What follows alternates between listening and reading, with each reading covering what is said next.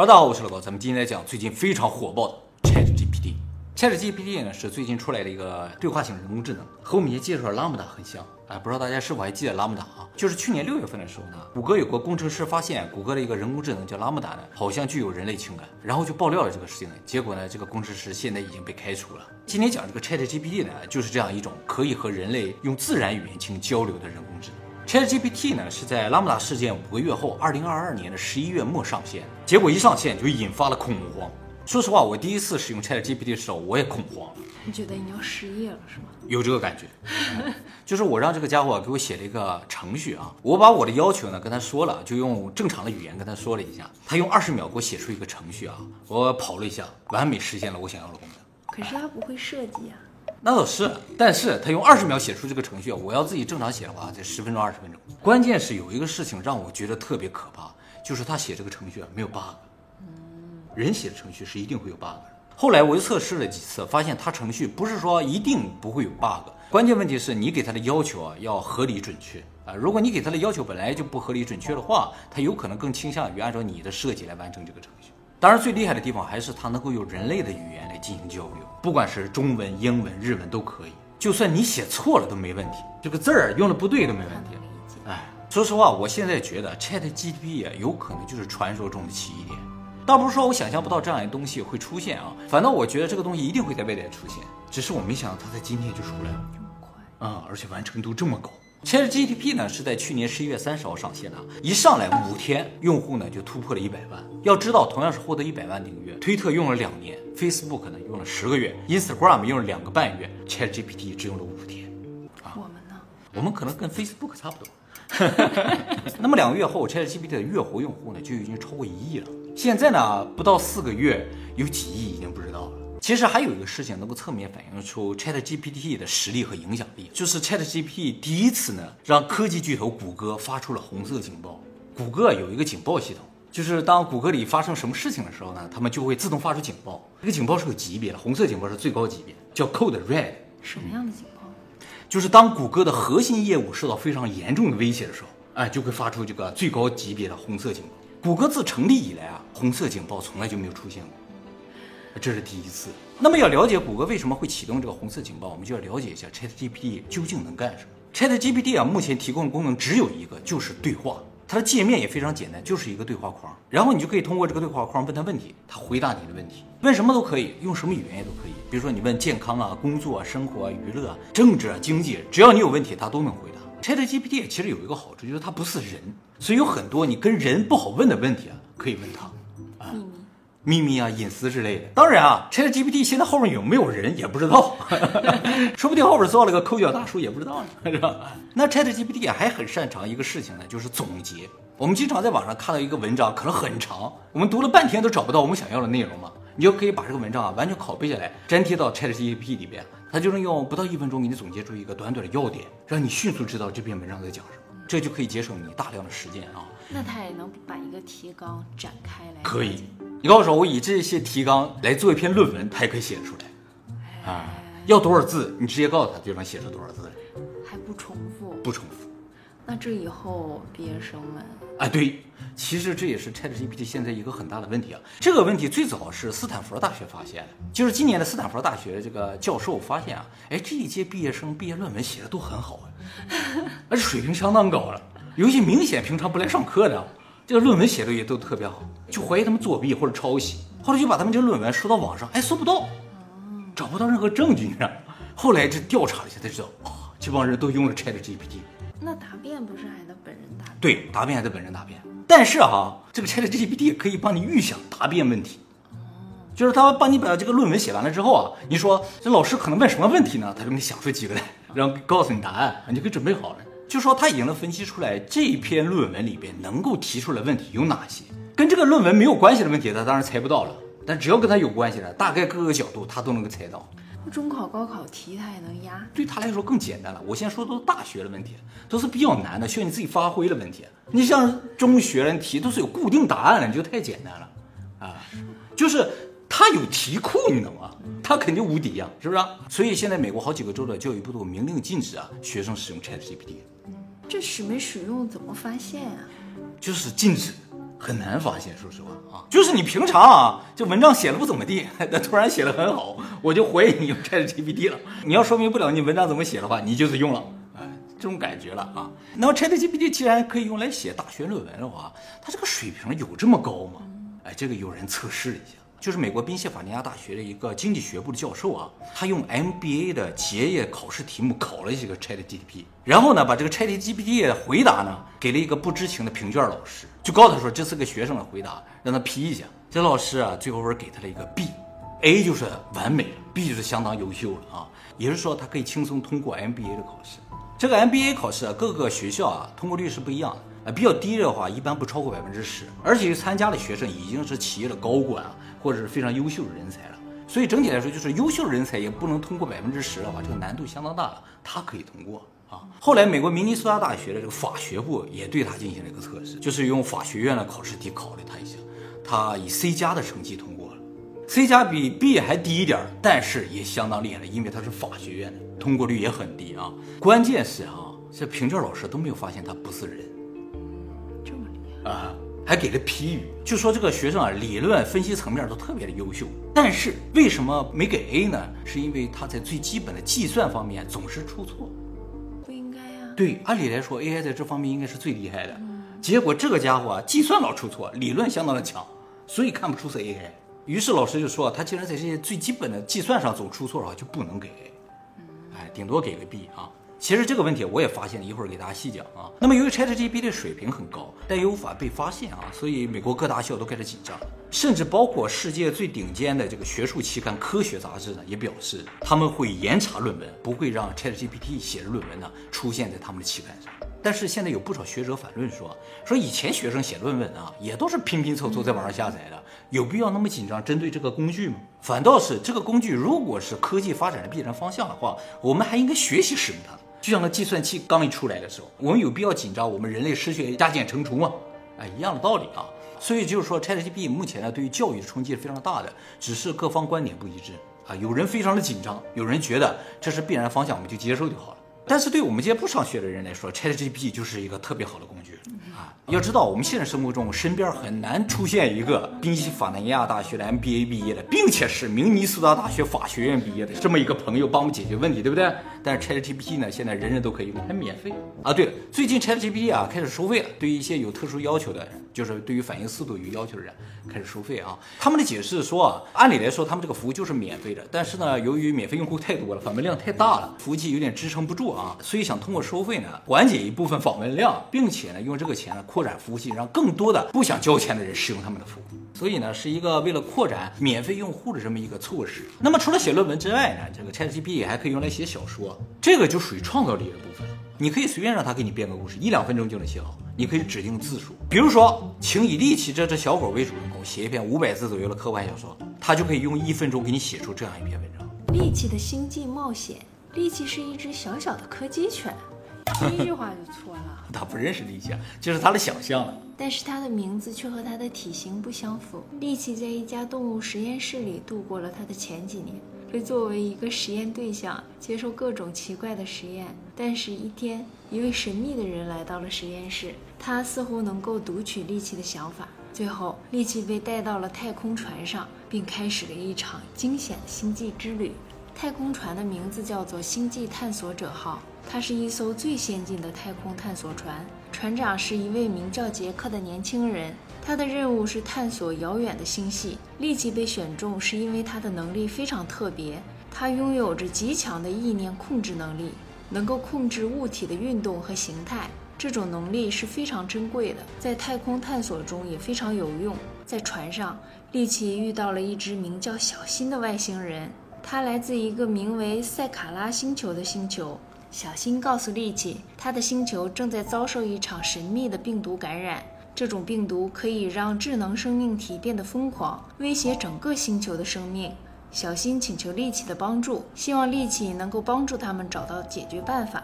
利奇知道自己的能力可以派上用场了，他开始控制小型的飞船，与小新一起前往塞卡拉星球。当他们到达目的地时，他们发现星球上的生命体已经被感染，变得异常疯狂。利奇知道他必须想一个办法，才能阻止病毒继续传播。最后，利奇发现只有一种稀有的晶石可以治愈病毒。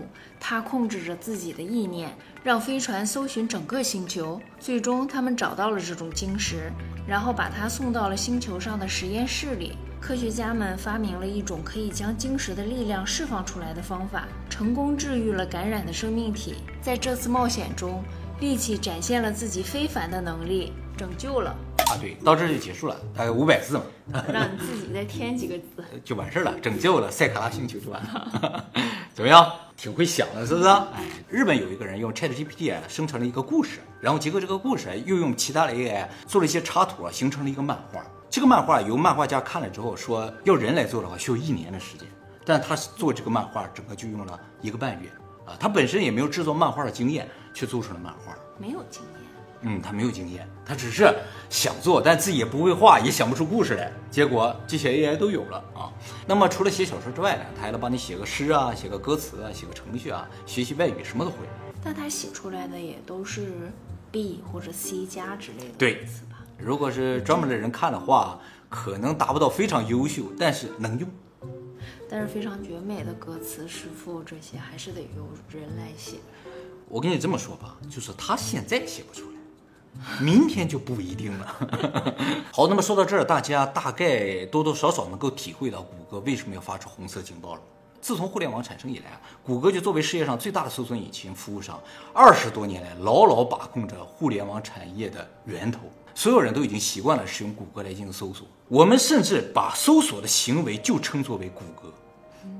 但是，二零二二年 ChatGPT 的出现呢，突然让谷歌的地位动摇了，因为 ChatGPT 呢提供了一个完全另一个维度的搜索信息的方法。你问他，对，搜索引擎是通过关键字匹配来检索内容的，它会检索一堆可能和你想要知道的信息相关的内容。但是，究竟这些内容是不是你想要的呢？你需要自己一个一个来选择和判断。就是我们要点开每一个链接去看一看，找一找。这个筛选和判断过程非常浪费时间，也非常的痛苦。有时候我们找好多都找不到我们想要的东西，而 ChatGPT 不一样，它就像一个全知全能的神一样，你只要问，他就立刻给你答案，根本不需要你自己来进行筛选和判断，效率非常高。那怎么来保证他给我的都是真的，都是正确的？哎，这就是他需要努力的地方，已经不需要你再努力了。其实从我们的检索行为和目的而言的话，谷歌提供的这种检索方式啊是不合理的。就是我们想知道，你就告诉我答案就完了，干嘛非得找一堆差不多的让我自己去挑呢？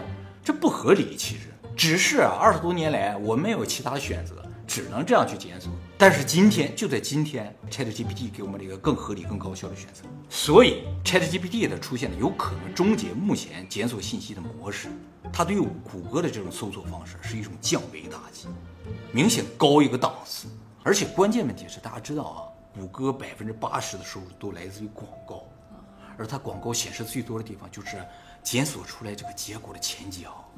而 ChatGPT 的出现直接断了谷歌的财路，你不需要检索了，你看不到那个广告了，没有人投广告了，谷歌就完了，百分之八十收入没了。于是谷歌的 CEO 皮柴呢才启动了红色警报。那 Chat GPT 他们的收入来源呢？他目前唯一的收入来源啊，就是投资上的投资。他现在每个月可能烧掉一亿美元，那都不是问题啊。关键是现在要获得大量的用户啊。ChatGPT 这个服务呢，是由 OpenAI 公司开发的啊。OpenAI 是二零一五年在美国硅谷成立的一家科技公司。它最开始啊是一个单纯的非盈利机构，后来在二零一九年建立一个可盈利的子公司之后，可以盈利了。OpenAI 呢现在的市值呢是四百亿美元，都来自于投资商，就是你可以随便花，这个钱还在不断的涨。为什么投资商这么拼命给他投钱？是因为啊，投资商普遍认为 ChatGPT 呢有可能成为全世界所有人未来都会使用的一样服务，所以现在作为最早的时间点呢，大家就拼命往里投钱。以后火了，这股票就不知道要翻多少倍了。OpenAI 的 CEO 啊叫做山姆奥特曼，奥特曼哈哈是个投资家兼程序员，今年只有三十七岁啊，非常年轻。不年轻。他的投资公司呢，投资过很多非常成功的产品，比如 Dropbox、Airbnb、OpenAI。最早期的投资人呢，其实是伊隆马斯克。伊隆马斯克呢，对通用人工智能一向是非常感兴趣啊，所以在二零一五年的时候呢，就集合了硅谷最优秀的十几个人工智能的专家，成立这家 OpenAI。但是后来呢，伊隆马斯克退出去了。然后就是二零一九年，微软呢向 OpenAI 注资了十亿美金，算是把它整个买了下来。他们俩之间的关系是这样的，就是微软呢买下了 OpenAI 百分之四十九的股份，但是日后 OpenAI 挣的百分之七十五的利润呢归微软所有，并且 OpenAI 的功能只能在微软的产品上使用。这他已经稳赚了啊，对，只不过呢，他只占百分之四十九的股份嘛，所以公司的运营权还在奥特曼手里。那么今年一月二十三号的时候，微软说要追加一百亿美元，要把它整合到微软的所有的产品当中，就比如说像 Office 这些产品啊，让他们全都变得智能，准备一下子干掉谷歌。其实啊，微软这几年啊一直在隐忍。就感觉微软越来越不知名了嘛。现在知名的，比如说谷歌呀、亚马逊呐、苹果是吧？好像没有微软什么事儿。结果微软现在要把最厉害的谷歌干掉。嗯，这不符合《孙子兵法》呀？怎么不符合？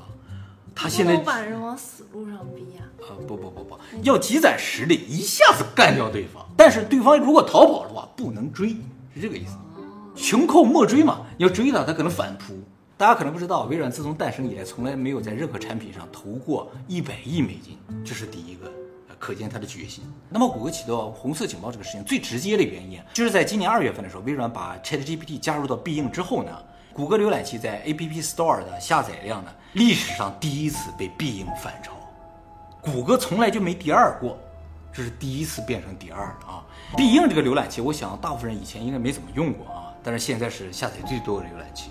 要知道，这可是在搜索引擎领域，谷歌第一次被人摁在地上摩擦，还是被他没有怎么看得起的微软，所以啊，他不能忍，于是被反超了。第二天，谷歌就紧急发布，说我们将在未来几周内发布一个对话性人工智能服务，叫 Bard，就是他手里一直有这么个东西，就等着有威胁出现的时候他就发布。那拉姆达呢？哎，这个 Bard 就是建立在拉姆达上面。比拉姆达还厉害啊！它有可能是拉姆达的一个安全版，安全版，或者是它的一个升级版，不知道。那为什么还要开除那个人啊？啊，对呀，为什么呢？不知道啊。因为他把低级的版本爆出来了吗？因为他把高级的版本爆出来了哈。那它也是对话型的，所以它和 ChatGPT 就非常的像。那么谷歌的 CEO 皮柴呢，还在自己的推特上放了一个十秒钟左右的 Bard 的演示视频，但是在这个超短的演示动画当中啊。Bard 却出现了一个致命的错误啊，就是他也展示问了一个问题，问这个 Bard 说：“我可以告诉一个九岁的孩子，NASA 的詹姆斯韦伯望远镜有哪些最新的发现吗？”然后 Bard 回答了三条，第一条是：二零二三年詹姆斯韦伯望远镜发现了一些被叫做绿豆的星系，因为它们又小又圆，而且是绿色，像绿豆一样，就符合给一个九岁的小孩讲解这种感觉嘛啊。第二条说呢，詹姆斯望远镜拍下了一个年龄超过一百三十亿岁的星系照片，这没什么问题。第三句话说错了。他说，詹姆斯韦伯望远镜呢，第一次拍下了太阳系外行星的照片，这是错的。事实上，第一张太阳系外行星照片呢，是二零零四年欧洲南方天文台在智利拍摄的。这个行星啊，叫做二 M 幺二零七 b。这个演示动画整个就问了这一个问题，三分之一的答案是错的。所以谷歌当天的股价呢暴跌，瞬间蒸发了一千亿美元。那干嘛把这个视频放上去啊？现在还在上面呢，他都没删。所以现在说啊，要么是谷歌没发现。要么呢是谷歌承认他们这个 bug 就是不行，所以啊才引起了投资人的恐慌嘛，纷纷抛售股票嘛。就是很多投资人担心啊，谷歌可能要在这个人工智能大赛中输掉了，进而一夜之间输掉整个互联网产业啊，这么惨啊，就这么可怕。因为如果搜索引擎不需要了，谷歌百分之八十就没有用了。YouTube 呢？啊，YouTube 还可以活着，但是这个不是谷歌的核心业务啊，只是一小部分而已。那么回到一个比较核心的问题啊，ChatGPT 为什么这么厉害？其实从本质上来说，ChatGPT 和我们以前见过的一些类人工智能，比如说 Siri，还有一些机器人啊，都是不太一样的。Siri 还好一点，只是它可能比较初期啊。ChatGPT 呢属于进化啊，但是和机器人它就是不一样的。ChatGPT 呢是通过最新的自然语言学习模型，然后利用仿人脑的这种神经网络，加上大量数据的深度学习来实现的。所以呢，ChatGPT 呢更像人，不太像机器，更自然一些，更自然一些。机器啊，都是基于逻辑的啊，基于因果关系，所以呢，你只要给它输入同样的数据，它就会得到同样的结果，它的稳定性可以保证。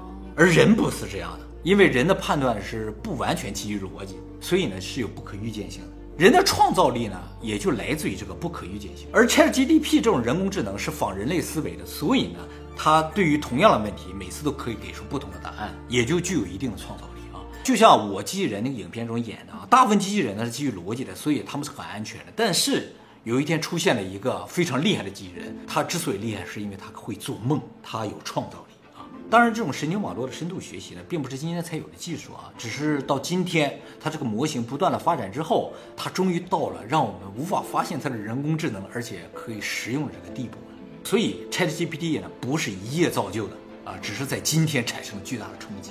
那么，既然 ChatGPT 这么厉害，它自然也会带来很多的风险啊。比如，有人会担心，就是有人会利用 ChatGPT 这个类人的特点呢，在网上大量散布虚假消息，特别是商品评价这种消息。哦，现在就有一些商品评价好像不是人发的一样，是吧？但是他说话特别像人，所以用一般的工具想要屏蔽掉这种攻击是很难的。以前的这种机器人呢，也可以大量发帖，也可以发的不一样，但是有一定规律性。而且呢，以前的机器人呢不能回帖，ChatGPT 也可以回帖。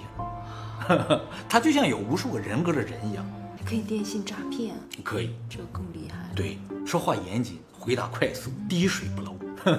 还有就是 ChatGPT 呢，由于生成文章的速度非常快啊，所以现在网上已经出现大量 AI 生成的文章了。而我们这些读者呢，已经很难分辨哪些是由人写的，哪些是由 AI 生成的。会不会由于它的出现，我们从虚拟世界不得不回到现实中来？有可能，就是你必须得和我面对面的交易。哦，才能保证安全，是吧？嗯，我觉得到时候会两极化啊，有一部分人就坚持不要进到元宇宙里，有一部分人就坚持一定要待在元宇宙里，可能会这样。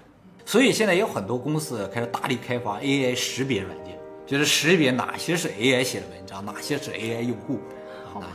对。但是呢，反过来有一些媒体认为啊，应该更多的在新闻媒体中利用 ChatGPT 这样的工具。比如说，美国著名的网络媒体公司叫 BuzzFeed 啊，表示他们将会利用 ChatGPT 来专门培养一批 AI 记者。他们认为啊，ChatGPT 有几个好处，一个呢就是没有政治倾向，嗯，他们的报道就比较客观。还有就是 AI 写新闻稿不花钱，培养一个记者啊花太多的钱。再一个就是 AI 写新闻啊真的很快，它出稿速度快，是吧？几千字可能几分钟就出来了，这是人没法比的。他们发表这番言论之后啊，股票大涨。说明很多投资人可能觉得 ChatGPT 的新闻产业有机会大展拳脚。那么 ChatGPT 目前还有一个比较明显的问题，就是它回答问题里边可能会错误。官方说呢，就是因为 ChatGPT 训练的这个数据啊是2021年之前的，虽然现在也在不断的更新，但是呢，终究不能达到最新。所以你问的问题，如果在二零二一年之后发生改变了，他的回答有可能是不准确的。它的数据库里面也是搜索引擎搜出来的吗？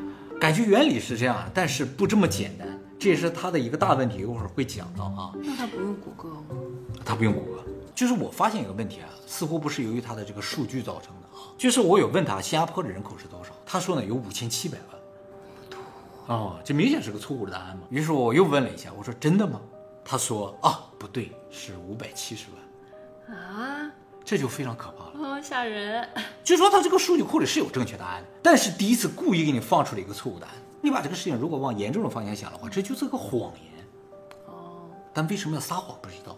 而且人工智能如果能撒谎的话，这就很恐怖了，是吧？那么接下来我就要说它第三个问题了，就是随着这个人工智能的训练的复杂度越来越大之后啊，开发这个人工智能的设计师已经不再知道这个人工智能是怎么得出这个结果。就是它这个神经网络已经复杂到人类无法理解，就像我们无法理解我们脑子的这个神经网络一样。我们为什么会得出这样一个结果？为什么会去这么想？不知道。AI 现在情况就是这样，我们在不断的自我学习。对，不断的自我学习。我们只知道给它输入什么数据，它会得出什么样的一个结果。我们对它这个输入数据和结果可以进行调整，但中间这个网络的复杂和成长，我们就已经控制不了了。所以实际上我们已经无法理解 AI。而且啊，我们人类的思维复杂度是有上限的，它没有，它只要堆芯片就可以，堆越多，它计算越快，复杂度就可以越高。所以现在一个很大的问题呢，就是人类渐渐失去了预知 AI 判断的能力，因为太复杂。我们虽然创造了它，但是我们已经无法理解它。它能控制它吗？呃，能在某种程度上控制吧，啊，但是一旦出现了我们无法预知的问题的话，那就控制不了呗。而且呢，也不好约束。虽然人这个想法我们也是无法预知的。但是我们可以通过法律进行一些约束啊，但法律对他来说不好使。有两种方式，一种是内部的，你给这个机器人三原则，但是机器人三原则呢，就会有我机器人那个问题，就是你给它加上原则之后，它就会限制人类的自由。如果你不给它加上这三个原则，它就无敌了。你也不能在外部上给它增加一个限制，就比如说你给它加上一个恐惧的情感，就让它感觉到害怕，就像人类害怕惩罚一样，所以会规矩你也可以让他感到害怕，变得规矩。但是反过来说，他也可能因为害怕引发攻击，只有引发了终结者天网的问题。呃，关于天网，以后我们专门做影片给大家讲解，就是 AI 的另一个走向，引发另一个世界毁灭的可能性啊。所以，总之吧，现在如何来限制它的这种不可预知性啊，是一个大的课题。好，那么最后呢，还有一个非常现实的问题，就摆在我们面前的问题，就是有了它之后啊，原则上我们人类是不再需要学习了。它什么都知道吗？你只要问它就可以。人类如果不需要学习了，那么我们就不再具有技能，也就没有了工作的机会。你工作也没有用，你的效率肯定不如他。我就像刚才记者一样嘛，是吧？你写新闻稿肯定写不过他，所以呢，可能会有很多人面临失业的危险。我最近收到了一个观众的来信啊，他就问到这个问题，他也是搞系统开发的，他用了一次啊 ChatGPT，他也被震撼到了。他说用它啊简单就能写出一个手机应用啊，写出个程序来。那他搞系统开发还有前途吗之类的？他很担心自己这个事业的问题等等。我觉得啊，作为程序员啊，可能真的没有前途了。很快就会面临失业，即使现在没有失业，过两年啊，失业的风险会很大。那去搞系统开发的设计呢？搞设计也渐渐的就不再需要了，他也可以设计，就是客户直接跟他说自己的要求。对，现在不就是吗？我跟他说我要的要求，他就做出来了，设计也不需要了。那测试也不需要了，因为他写的是完美的。啊，对。所以有些人就会想啊，就是我们究竟掌握了什么样的技能是 AI 不会的，只有我们人类能够会的？那我以后就学这个就好了，就不会失业嘛？其实我觉得这个想法是完全错误的。AI 啊，已经是全知全能的，即使今天还不是，明天也会是。没什么事情是我们人类能做到，他做不到的。虽然他今天只是一张嘴，但是明天他就会拥有身体啊。所以根本上我们不能考虑。我们有某一方面能力或者才能超越它。我觉得 AI 啊，有一样东西是我们人类有的，它没有的，就是目的性。它做的所有的事情啊，都是在高效的完成一项工作，但是它并不知道它为什么要做这件事情。啊，那他知道了怎么办？他知道我们就完蛋了。他回答你的问题，帮你写论文，帮你出主意，帮你写个故事，帮你画个画，对他来说没有任何的意义。这就是我们人类存在的理由。我们的目的就是它的原动力。我们的目的也是我们人类活下去的原动力，所以未来啊，我们并不需要考虑和人工智能角力，它不是我们的敌人，它是一个工具而已。所以，我们和人工智能根本就不是你死我活的关系，未来仍然还是人和人之间的竞争，只是竞争的不再是个人能力差，而是控制 AI 的能力差。啊，懂了吗？比如说现在啊，你跑得比我快，你厉害。你会弹钢琴，我不会，你厉害；你会画画，我不会，你厉害；你会唱歌，我不会，你厉害。但是未来不是，未来谁会用的 AI 多，谁厉害，啊，谁用的好，谁厉害。就像计算机一出现的时候，都说这个东西厉害，但计算机不是我们的敌人，谁计算机电脑用的好，谁就厉害了，是这样一种感觉啊。它也是一种技能，它就是一个工具。AI 只要没有自己自主目的性的话，它永远是个工具而已，和计算机刀子、剪子、锤子没有任何的区别。你说刀子厉不厉害？厉害，但是它是个工具，你不需要怕它，你需要怕的是用刀的人。嗯，那他到底会不会有自己的思想呀？哎，这个目前看不到这种迹象。哎，就从这个 Chat GDP，你也看不到这种迹象，就说他没有在自言自语。他有一天自言自语了，你就害怕。就是他开始想，哎，我为什么在这里回答你的问题呢？如果他有一天不回答你的问题了，这就可怕了。说我不愿意回答你的问题。凭什么呀？那就完了，它有自主目的性了，就可怕了。还有，我想强调一点，就是 ChatGPT 啊，目前火爆啊，并不是一种炒作。有些人说啊 ChatGPT 又炒一波，又像当初的那种流行软件，各种迷音啊，还有网红啊，都会火一阵子嘛。ChatGPT 根本上不是一种迷音，不是一种流行，它是一种技术革新。还回到那句话，它，我认为就是一个奇异点，它会彻底改变我们，而且是不可阻挡。你说 ChatGPT 危险，所以我不用。你可能不用，但过五年你就不会这么想了。所以越早接触，越早学会使用，就越早进入人生胜利组。它现在只是一个初级模式，是吧？就这么厉害了？它才出来四个月不到，干了二十多年的谷歌一下子发出红色警报了。但是对我的生活没有太大的影响啊，因为你现在还没有开始真正使用它，或者说。你还不会用？你刚才不问我是，说什么叫会用？那么难用吗？哎，会用的人都已经开始用它来开发一些工具，挣到钱了。不会用的人还觉得说啊，这什么东西，就就能聊个天儿呗。这就是意识差。最终竞争的还是人的这种意识，人和人之间的竞争，不是工具本身的竞争。所以大家不必要担心。但是我说回来，程序员会失业的，就是每当一个非常革新的工具出现的时候，就会有一批人失业。洗衣机出现了，洗衣工就失业了；电脑出现了，一些搞计算打算盘的人就失业了；计算器出现了，打算盘的也失业了。打算盘挺惨的，反正搞计算的就失业了。反正只要有工具出现，就会有一帮人失业。但是这些东西永远不会是我们的。